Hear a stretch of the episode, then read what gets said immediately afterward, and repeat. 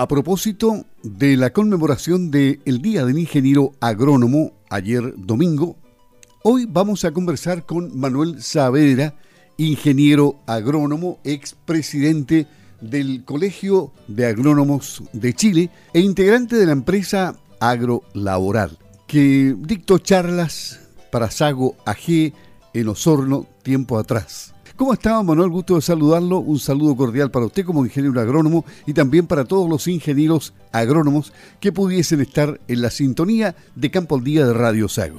Buenos días, Luis. Buenos días a todos los auditores de la Radio Sago. Y efectivamente ayer tuvimos un día de celebración del Día del Ingeniero Agrónomo y, preocupados por las contingencias que en esta temporada se han sentido. ¿Cómo lo han analizado ustedes en, eh, en, la conversación diaria de los ingenieros agrónomos, en la, en la visión que tiene agrolaboral de lo que se está viviendo en la agricultura en el último tiempo, con todos los pasajes relevantes y complicados que han tenido que enfrentar, empezando por el alza de los fertilizantes y tantas otras eh, cuestiones eh, económicas que han repercutido en el mundo entero, ¿no? Efectivamente, en el mundo entero y, también en Chile. Tenemos problemas que son externos, como, como el alza de los productos y el alza de los fertilizantes y otras materias, problemas logísticos en todos los puertos del mundo, problemas logísticos en los puertos nuestros, y también los problemas internos que es de todos sabido, tenemos una nueva constitución por delante que quita todos los derechos de agua si resulta ser aprobada. Esto indudablemente pone un manto de preocupación en, eh, en, el campo. Efectivamente, tenemos varios frentes de preocupación. Una preocupación que nos marcó en los últimos años fue el tema de la mano de obra en este año particular y producto de la pandemia y de la guerra con Ucrania, se intensificó el tema logístico, lo cual dejó a, particularmente al mundo exportador frutícola. Ahí en, el área de Osorno hay muchas hectáreas frutícolas con arándanos y se perdió una gran cantidad porque no pudieron desembarcarse en los puertos de destino. Entonces está una situación económicamente, financieramente compleja para el agro y, también, por qué no decirlo, en términos políticos por el tema de el tema del agua en la nueva constitución. Y ahora, el ingeniero agrónomo enfrenta en esta época que vivimos cambio climático, que, que vivimos tantos problemas vinculados al, alza de los fertilizantes, eh, al tema logístico, como usted ya lo mencionaba. ¿Cómo, cómo se encuentran ustedes para asesorar a la gente del campo? qué es lo que escuchan de ellos, qué es lo que le piden eh, como asesoría. Bueno, hay eh, distintas materias, hay temas biológicos, han ingresado al país nuevas plagas, recientemente hay una plaga que afecta mucho al sector de las frutillas por el tema de, un nuevo nemátodo que está recién ingresado, diagnosticado y que complica mucho pequeños productores justamente en frutillas. Tenemos eh, problemas también. Si lo analizamos desde el punto de vista climatológico, este año felizmente ha llovido suficiente y un poco nos arranca del fantasma de la sequía. No mucho, pero ya ha dejado de ser una cosa preocupante como ha sido en los últimos años. Pero hay nuevos temas como, como el alza del dólar que impacta los insumos, como el tema de, de la incerteza que tenemos respecto a si vamos a contar o no vamos a contar con mano de obra hay que aplicarse para poder adaptarse a una ley que pronto viene, que son las 40 horas, que si bien es cierto, eh, se, se, ha ponderado en todos los sectores que va a ser paulatino, de todos modos el tiempo pasa y va a haber que adaptarse. Y eso va a poner una, una cosa muy compleja en cómo diseñar los turnos en la lechería, que tiene una intensidad en uso de mano de obra bastante alta en términos de horas de trabajo. Claro, el, el, campo tiene un sistema especial. Eso nunca ha quedado reflejado eh, legislativamente hablando, ¿no? La verdad es que eh, la ley establece alguna flexibilidad en el campo, como, como colocar horarios de invierno y verano, pero siempre tiene el marco de que como promedio anual no puede superar la generalidad, que en este caso van a ser las 40 horas semanales como promedio. Entonces eso va a significar un ajuste en términos organizacionales y seguramente también va a tener que contratarse o aumentarse algún cambio tecnológico que permita eh, aumentar la productividad de los procesos que estamos haciendo porque esto va a significar disponer con un 11% de menos horas respecto a los trabajadores. ¿Y usted ha visto la legislación comparada en otros países donde la carga de horas laborales semanales se ha bajado? ¿Cómo, ¿Cómo se ha arreglado este tema?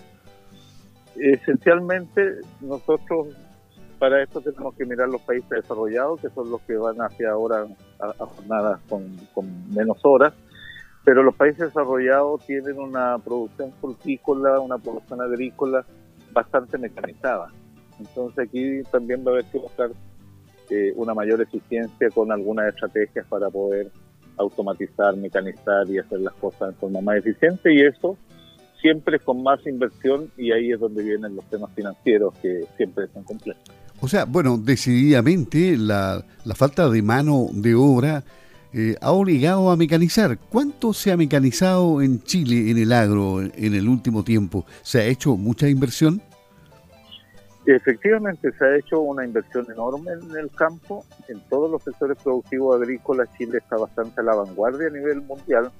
La forma en que producimos, si uno nota, por ejemplo, en la producción de trigo, por poner una cosa comparativa, estamos en rendimientos que son bastante por sobre la media mundial.